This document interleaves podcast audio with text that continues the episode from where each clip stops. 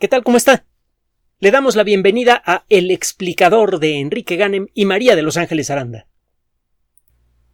Es inevitable, tan cerca del final de la COP26, el presentarle a usted notas relacionadas con el calentamiento global antropogénico. No queremos correr el riesgo de volvernos reiterativos o aburridos. Vamos a presentar esta y vamos a presentarle más notas de astronomía, de física, de matemáticas y algunas muy, muy interesantes y muy sabrosas en los próximos días. Pero bueno, es inevitable presentarle esta acaba de ser publicado un trabajo en Nature Communications, la revista electrónica de editorial Nature, ya sabe usted la importancia que tiene Nature, el artículo lo puede usted descargar libremente de Nature Communications. Ya, ya, hicimos la prueba, pues, cuando le decimos que el artículo es descargable es porque ya lo descargamos nosotros. Y se trata de un trabajo que empieza a resolver un problema que tiene la, paleoclimatología con eh, el continente antártico. El continente antártico pues, es un poco más chico que eh, Australia. Por cierto, cuando vea usted un mapa terrestre presentado en plano, recuerde que no hay forma de representar la superficie de una esfera en una superficie plana sin distorsionarla. Si usted compara el tamaño de México y el de España o el de México y Rusia o México y Groenlandia, da la impresión de, eh, por ejemplo, de que España es casi de la mitad del tamaño de México o que Groenlandia es tres, cuatro veces más grande que México, etcétera, etcétera. Eh, no. De hecho, México tiene como cuatro veces la superficie de España, tiene una superficie un tanto menor que la de Groenlandia, pero no, es mucho más pequeño. Y si lo compara con Rusia, bueno, ciertamente Rusia es más grande, es el país más grande del mundo, pero la, diferencia de tamaños no es tan grande como lo sugieren los mapas. La proyección más común es la de Mercator, que ya tiene sus añitos, y fue diseñada precisamente por este caballero, Mercator.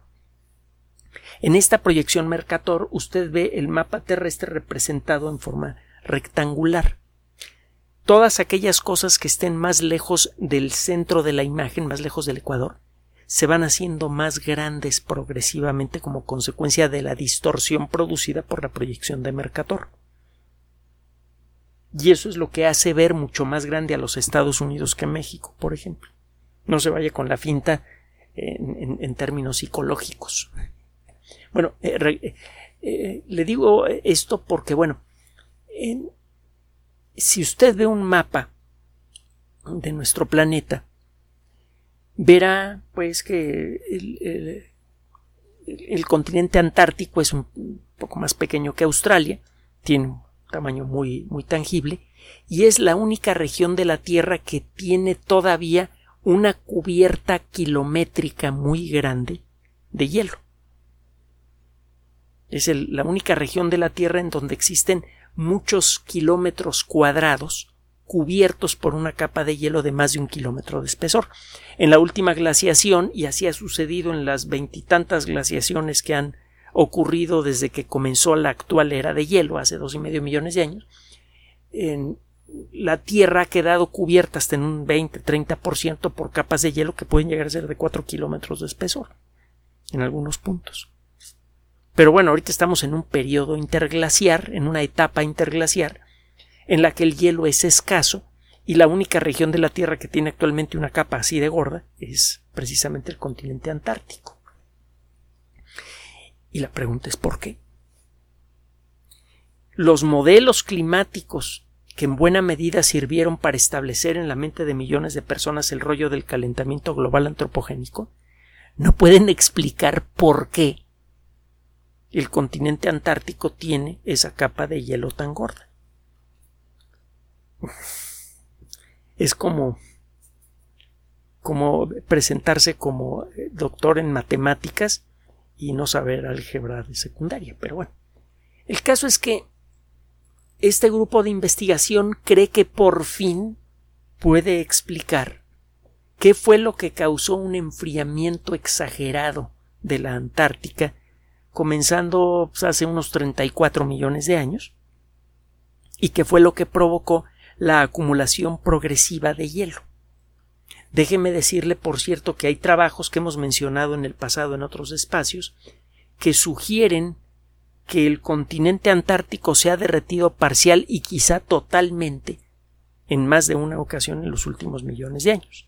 Algo que los modelos climáticos actuales desde luego dicen que es absolutamente imposible, solo que hay evidencia geológica de esto, que son por cierto los mismos modelos que por mucho tiempo aseguraron que Groenlandia ha tenido la capa de hielo que tiene seguramente por los últimos dos millones de años y ya ve la nota que le presentamos hace poco, que encontraron fósiles de plantitas que todavía se ven verdes, quedaron congeladas, que estuvieron libre, crecieron en un lugar libre de hielo hace un millón de años. Parece que hubo dos instancias de derretimiento de, de una buena parte del glaciar de Groenlandia, si no es que todo el glaciar de Groenlandia, en el último millón de años y los modelos actuales tampoco lo pueden explicar. Pero bueno, ya regresando al tema. Hace 34 millones de años nos resulta más o menos claro que la Antártica comenzó a enfriarse a lo bestia y a, a acumular hielo. Y no se entendía por qué. Resulta que lo que sí sabemos es que el continente antártico rompió su última conexión con Australia y Sudamérica precisamente hace 34 millones de años. Recuerde que los continentes bailan, se alejan, se vuelven a acercar, se funden para formar un supercontinente. Esto ha pasado cuando menos en tres ocasiones en la historia de la Tierra. La última vez fue hace, eh, la última vez concluyó hace 251 millones de años y coincide con un evento supervolcánico que casi con seguridad es responsable de la peor extinción en masa de la historia, que lo hemos mencionado, durante el periodo pérmico. De hecho, tenemos un audio reciente al respecto. Bueno, resulta entonces que hace 34 millones de años la Antártica se suelta de Sudamérica y de Australia. Los últimos puentes de tierra que existían desaparecen y el, el continente queda libre.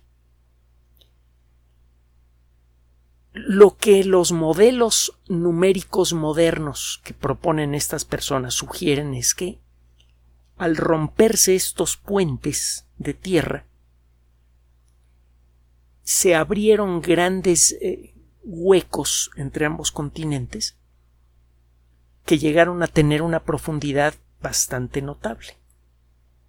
Al resquebrajarse la unión de ambos continentes, la grieta entre ambos eh, eh, resultó ser muy profunda, quizá de unos 600 metros, una cosa así. El caso es que al cabo de pocos millones de años de haberse separado de otros continentes, la Antártica quedó rodeada de mar con una profundidad de cuando menos unos 600 metros. ¿Por qué es importante este numerito de 600 metros? Porque de acuerdo con los nuevos modelos numéricos que presenta este grupo de investigación, la presencia de, esta, de este mar profundo en zona fría alteró la trayectoria de corrientes de agua en los océanos de la Tierra. En la actualidad existe, por ejemplo, lo que se llama la banda transportadora del Atlántico. Es una megacorriente de agua que se mueve muy lentamente, que, digo, según de, donde quiera usted tomar el punto de partida, pero eh, arranca en eh, eh, la zona general de, del el Océano Índico, el, agua caliente se sigue calentando según viaja por el sur de África y empieza a viajar hacia el norte del Océano Atlántico. Esta corriente de agua menos fría llega prácticamente hasta la región de Groenlandia y allí ya pierde todo su calor. El agua se hace más densa y comienza a hundirse hacia el fondo del océano y allí, pegada al fondo del océano y con una temperatura de 4 grados centígrados, inicia el camino de regreso hasta la zona general del Océano Índico, donde se empieza a calentar poco a poco y empieza a salir a la superficie, y en donde empieza a recibir cada vez más y más calor del Sol.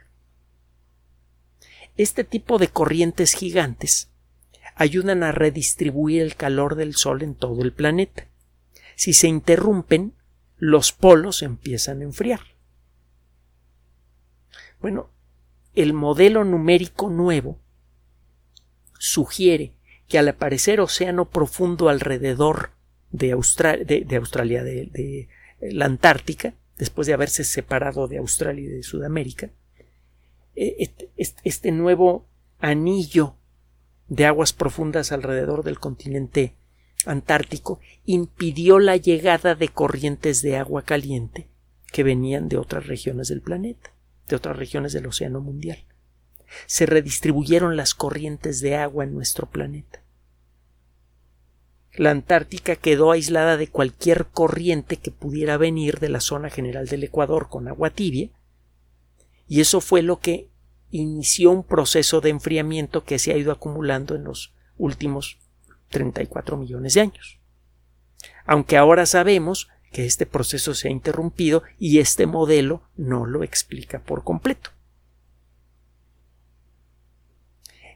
El caso es que este grupo de investigación multinacional involucra a la Universidad de Utrecht, a la Universidad de Tasmania, etc., ha generado un modelo que parcialmente puede explicar cómo se inició el enfriamiento de Antártica. Pero claramente no puede explicar la evolución de Antártica, sobre todo en los últimos dos, los últimos cinco o seis millones de años. Parece que en este intervalo, en alguna ocasión, se ha retraído el hielo de la Antártica casi por completo, o cuando menos en una gran proporción. No sabemos por qué. Y ese no sabemos por qué se aplica a muchos elementos de la maquinaria climática. Hay muchas peculiaridades del clima actual de la Tierra y de la historia del clima en los últimos 20, 30 millones de años que no podemos explicar con los modelos numéricos, que son por cierto los mismos que se están utilizando para soportar muchos de los argumentos del calentamiento global antropogénico, que es una de las críticas que hacemos con frecuencia.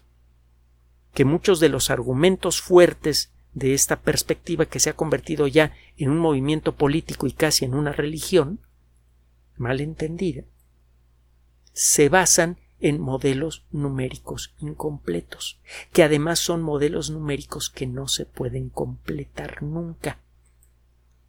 Recuerde que el comportamiento de la maquinaria climática de la Tierra es caótico en el sentido matemático. La palabra caos en el mundo de las matemáticas tiene un significado bien preciso. Se refiere a modelos numéricos que, aunque sean perfectos en su estructura, resultan inútiles para predecir el comportamiento del fenómeno modelado en el futuro. En suma, uno de los fenómenos climáticos más obvios del mundo moderno, que es que el continente antártico está cubierto por hielo y que ha estado así por mucho tiempo, no ha podido ser explicado a satisfacción por los mismos modelos numéricos que ahora pretenden predecir el comportamiento del clima en este siglo. Es algo que conviene tener en mente para enfriar la cabeza cada vez que nos hablan del calentamiento de la atmósfera. Gracias por su atención. Además de nuestro sitio electrónico www.alexplicador.net, por sugerencia suya tenemos abierto un espacio en Patreon, el explicador Enrique Ganem, y en PayPal, el explicador patrocinio por los que gracias a su apoyo sostenemos este espacio. Puede usted descargar gratuitamente estos audios en formato MP3 en Spotify y en iTunes como El Explicador sitio oficial y en SoundCloud como El Explicador y con formato de video en YouTube en El Explicador sitio oficial. Recuerde nuestras redes sociales de siempre, Twitter Enrique-Ganem y en Facebook Enrique Ganem sitio oficial, El Explicador y los grupos que usted ya conoce. Finalmente, El Explicador siempre somos María de Los Ángeles Aranda y Enrique Ganem. Gracias.